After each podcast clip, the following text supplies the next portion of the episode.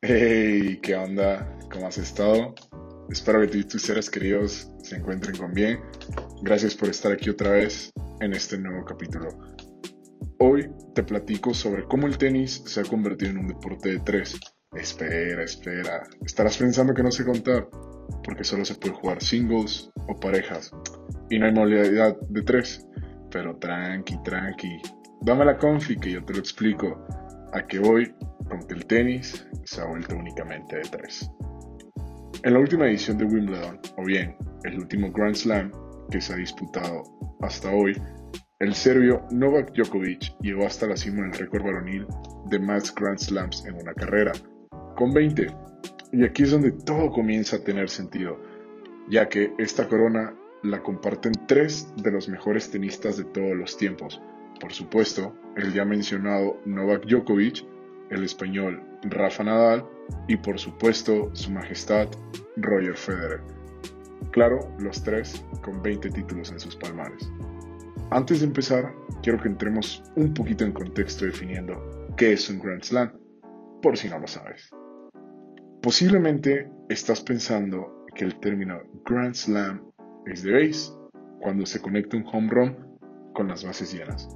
Y es que justamente por eso, aquí en el tenis también se usa este término, para los cuatro torneos oficiales mayores del circuito internacional organizados por la Federación Internacional de Tenis, los cuales son el Abierto de Australia en cancha dura, Roland Garros en polvo de ladrillo, Wimbledon que se juega sobre césped y por último el US Open también en cancha dura. Teniendo esto claro, te cuento un poco sobre los logros de estas tres leyendas. Empezando por el que, en lo personal, es mi favorito, Rafael Nadal. También conocido como la Fiera, el Rey de la Tierra o el Matador. Ahorita vas a ver, o bueno, escuchar, el porqué de estos apodos y es que Nadal se ha coronado en dos veces en Wimbledon 2008 y 2010, cuatro veces en el US Open 2010, 13, 17 y 19, una, sola ocasión en el Abierto Australia del 2009 y aquí es por qué es llamado el Rey de la Tierra, ya que cuenta con 13 títulos de Roland Garros, que justo te acabo de contar que se juega en polvo de ladrillo que te digo que ese es el porqué del apodo del rey de la tierra. Lo impresionante de Rafa, de la Fiera, es que lo ganó cuatro años seguidos, del 2005 al 2008 y después cinco años seguidos, del 2010 al 2014. Un poquito te daré una breve explicación de qué pasó en esta final del 2009 donde Rafa no ganó. Aunque no sea parte del Grand Slam, no podía dejar de lado su oro olímpico en categoría singles durante Beijing 2008 y su segunda presea dorada en Río 2016, pero en esta ocasión en la categoría de dobles. Con 62 apariciones en Grand Slams, el español es el que menos participaciones registra en estos torneos, claro, entre estos tres grandes. No obstante, cuenta con el mejor porcentaje, y es el que menos ediciones disputó hasta coronarse por primera vez, siendo únicamente seis. El zurdo alcanzó el hito de Federer en Roland Garros 2020 con 34 años y siendo él el que domina el historial entre ellos tres en Majors teniendo un récord de 10-7 ante Novak Djokovic y 10-4 frente a Federer. Si vamos un poquito más a detalle, los números de la Fiera por torneo son, en el Abierto Australia, 64 partidos y un título, en Roland Garros, 105 partidos ganados y 13 títulos, el indiscutible rey de la tierra, Wimbledon, 53 partidos ganados y 2 títulos, y el US Open con 64 partidos ganados y 4 títulos. Pasamos a su majestad, a Roger Federer, el eterno rival de Rafa y el que para la mayoría es el mejor tenista de todos los tiempos. El también conocido como la perfección suiza, el gran Roger o el reloj suizo por su gran precisión, ha disputado 81 ediciones de Grand Slams. El suizo es el que más torneos disputó, siendo el único que accedió 10 veces consecutivas a la final.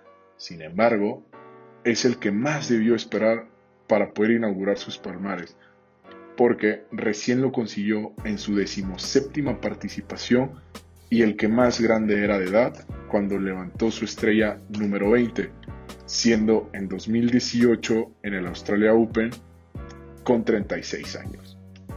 Las glorias de su majestad por torneo son en el, en el Abierto Australia 102 partidos ganados, 6 títulos, en Roland Garros 73 partidos ganados y un título, en Wimbledon 105 partidos ganados y 8 títulos, y en el US Open 89 partidos ganados y 5 títulos. Por último, para cerrar el tema de Roger, Su Majestad se encuentra abajo en el historial contra ambos rivales, teniendo un récord de 6-11 contra Novak Djokovic y 4-10 contra su rival Rafael Nadal. Pasemos a la tercera leyenda y el actual campeón y número uno del mundo, el serbio Novak Djokovic. Nacido en Belgrado con 34 años, también conocido como No, The Joker o Invictus, al igual que Rafa, igualó el récord de 20 títulos con 34 y lo hizo dos años antes que Roger, al igual que Rafa. Joker se destaca por encima del resto del Big Three respecto a títulos consecutivos, con 4, y en cuanto a porcentaje se ubica segundo con 87.6%.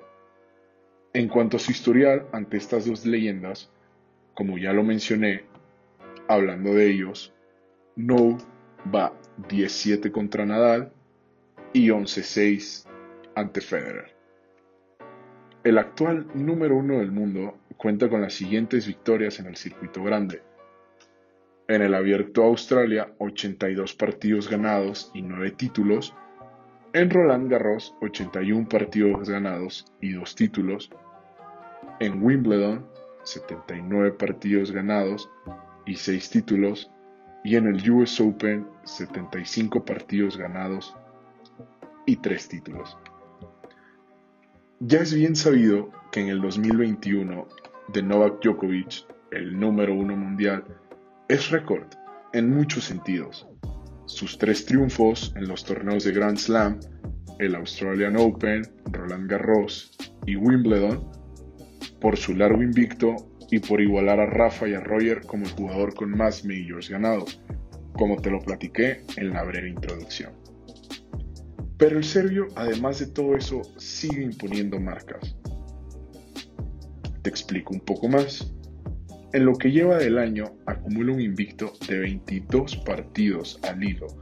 Si bien este número no es el mayor de su carrera, ya que el de más triunfos fue de 43 en el 2011, siendo prácticamente el doble. Pero sí es la marca en la que acumula más de 20 victorias oficiales consecutivas sobre tres superficies distintas. Esto es algo inédito en su carrera. De la actual racha sin perder que lleva, 11 partidos corresponden al polvo de ladrillo, 4 del ATP 250 de Belgrado y 7 de Roland Garros en el que se coronó campeón, 7 al césped, todas en Wimbledon, igualmente campeón, y hasta el día de hoy lleva 4 en cemento todas en los Juegos Olímpicos de Tokio. Teniendo esto en cuenta, hay que pensar que todavía falta disputar el US Open durante este año. Veamos los rankings actuales de estas leyendas. Por supuesto que estos tres GOATs han estado posicionados número uno del mundo al menos una vez durante su carrera. Rafa Nadal por primera vez estuvo en la cima el 18 de agosto del 2008, estando actualmente en el número 3.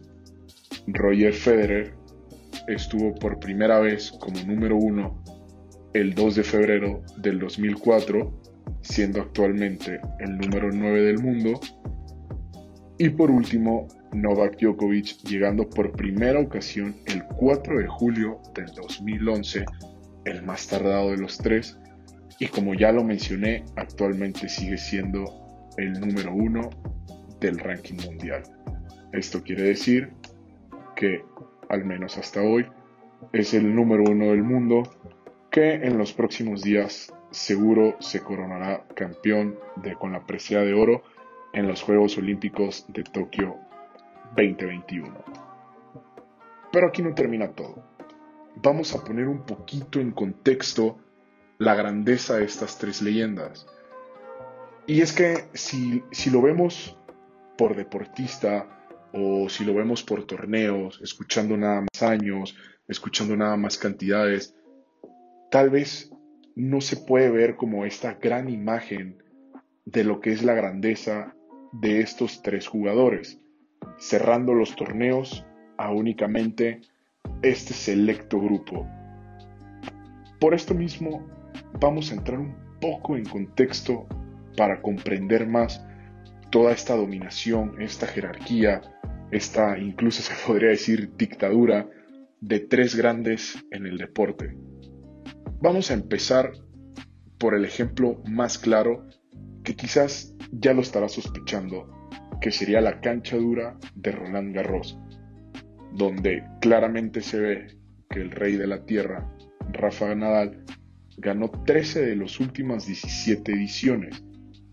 Este reinado empieza desde el 2005, donde Rafa en la tierra no ha habido una sola final que no incluya a alguno de estos tres tenistas.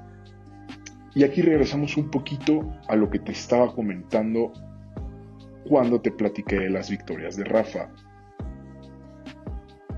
Y es que si te estás preguntando qué pasó con las otras cuatro ediciones en las que Rafa no quedó campeón, solo una no la ganó un miembro de este Big siendo la edición del 2015 en la que Novak Djokovic perdió la final contra el suizo Stanislas Wawrinka, del cual te mencionaré un poquito de nuevo de él más adelante, y las otras tres copas se fueron dos para Djokovic y uno para Roger.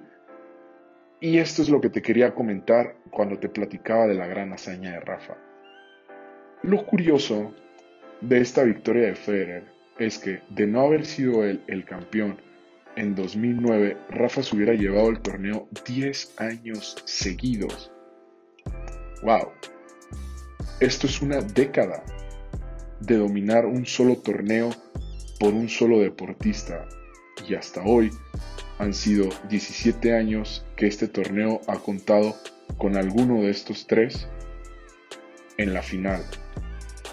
Si ponemos esto en contexto, 10 años podría representar en otros deportes, en eventos más grandes, podría representar, podría compararse con con todo el legado de Usain Bolt en las Olimpiadas, donde en un lapso parecido de tiempo, siendo alrededor de, de 8 años un periodo, eh, tomando en cuenta que cada Olimpiada son 4 años, o comparando por este mismo lado con todo lo que hizo Michael Phelps en la natación, lo de Rafa es una locura. Son 10 años donde solamente en una ocasión él no fue el campeón. Esto es una hazaña más grande que la que muchos atletas, lo que grandes atletas, los GOATs en, sus disciplinas, han podido hacer. Jordan durante toda su carrera solamente fue campeón seis años, solamente tuvo seis anillos. Rafa tuvo nueve en diez años. Solo para poner un, poquito el contexto, si lo comparamos con otro GOAT en su deporte, Tom Brady no ha estado ni cerca de tener esta dominación en un lapso entre comillas tan corto de tiempo como lo ha estado, así como lo hizo Rafa durante todo Roland Garros. Eh, si, si, lo ponemos en contexto con otros deportes, eh, con otros grandes en sus torneos, en sus categorías. Es sumamente increíble pensar que un solo deportista durante un periodo de tiempo como lo son, como lo es una década, fue tan dominante. Pero aquí no termina esto. Pasemos al segundo Grand Slam, que es Wimbledon. En este torneo se nota aún más la grandeza de estas leyendas. Con un lapso un poco mayor de tiempo, desde el 2003, imagínate, hace casi 20 años, que solo en dos ocasiones el ganador no fue uno de ellos tres, y en ambos casos el ganador fue el americano Andy Murray, en el 2013 y en el 2016, siendo esta última la única final en estos casi 20 años que tuvo dos participantes fuera de este trío.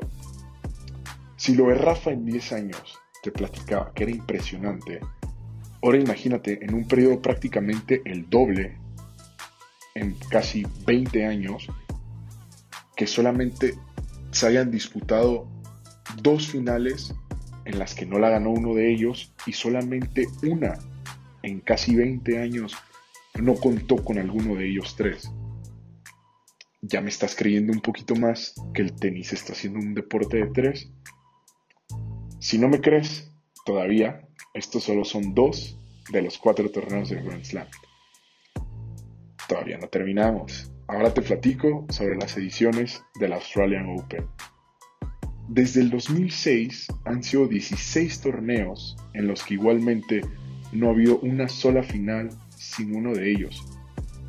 Imagínate, 16 torneos y solamente en el 2014 hubo otro campeón, el que te dije que te iba a volver a mencionar, el suizo Stanislas Wawrik, que como te comenté hace un momento, se robó el Roland Garros del 2015. Y aquí vuelve a pasar algo sumamente curioso. Con este título pasa algo parecido como el campeonato del 2009 de Federer en la cancha dura de Roland Garros. Y es que, de no haber sido por esta victoria de Stanislas, las últimas 12 ediciones, un poco más de la increíble hazaña de Rafa del Abierto Australia, se hubieran quedado entre el número uno del mundo, Novak Djokovic, y el que, como ya te comenté, para muchos es el mejor tenista de la historia, Roger Federer.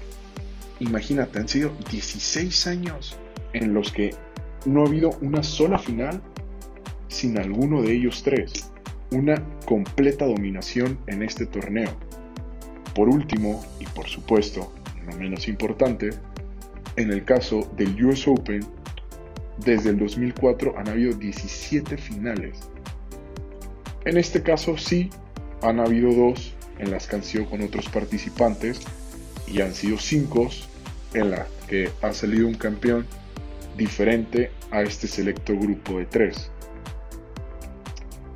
Quizás te maría un poco con tantos años, tantos campeonatos, tantas ediciones, cuatro Grand Slams diferentes.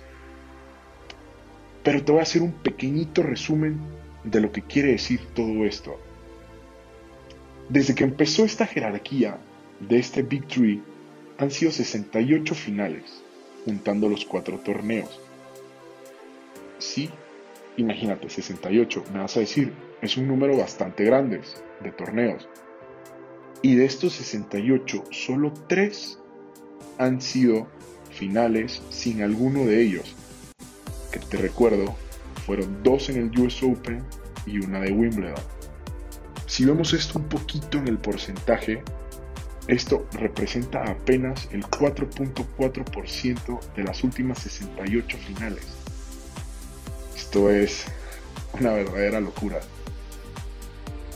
Si aplicamos un poquito algo básico de calidad que se llama el, Lean Six Sigma, representa, esto quiere decir que todo error menor al 5-6% es un proceso, se podría considerar sin errores.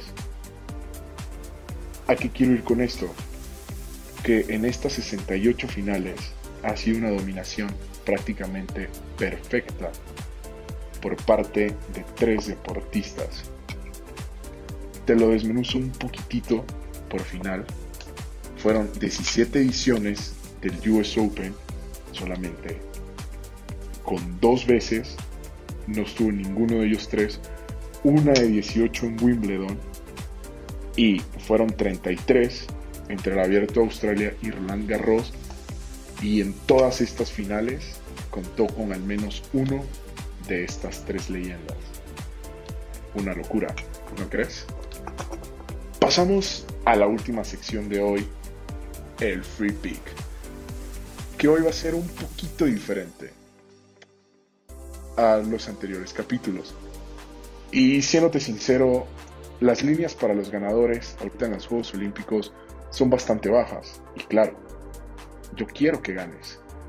Y por esto mismo prefiero recomendarte una gran película y seguir con esta misma línea del tenis. Diciendo esto, con mi pick de este capítulo, le estoy apostando a que te va a gustar la película Wimbledon.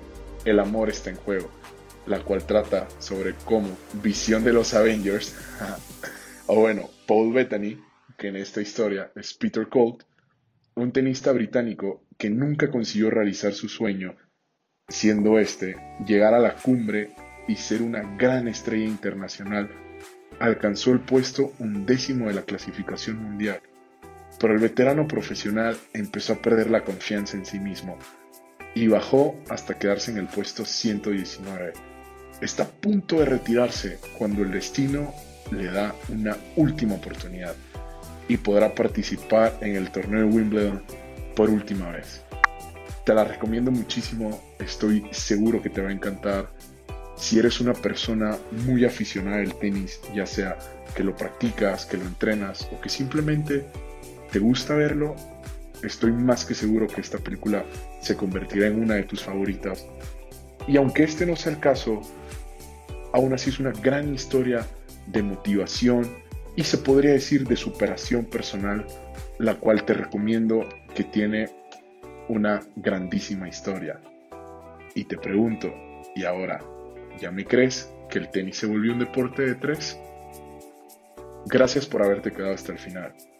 Si te gustó este o algún otro capítulo, te invito a que lo compartas con tus amigos y familiares.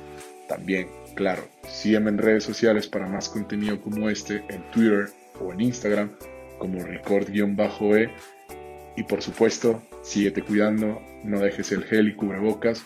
Nos escuchamos la próxima aquí en Acciones La Cancha. Adiós.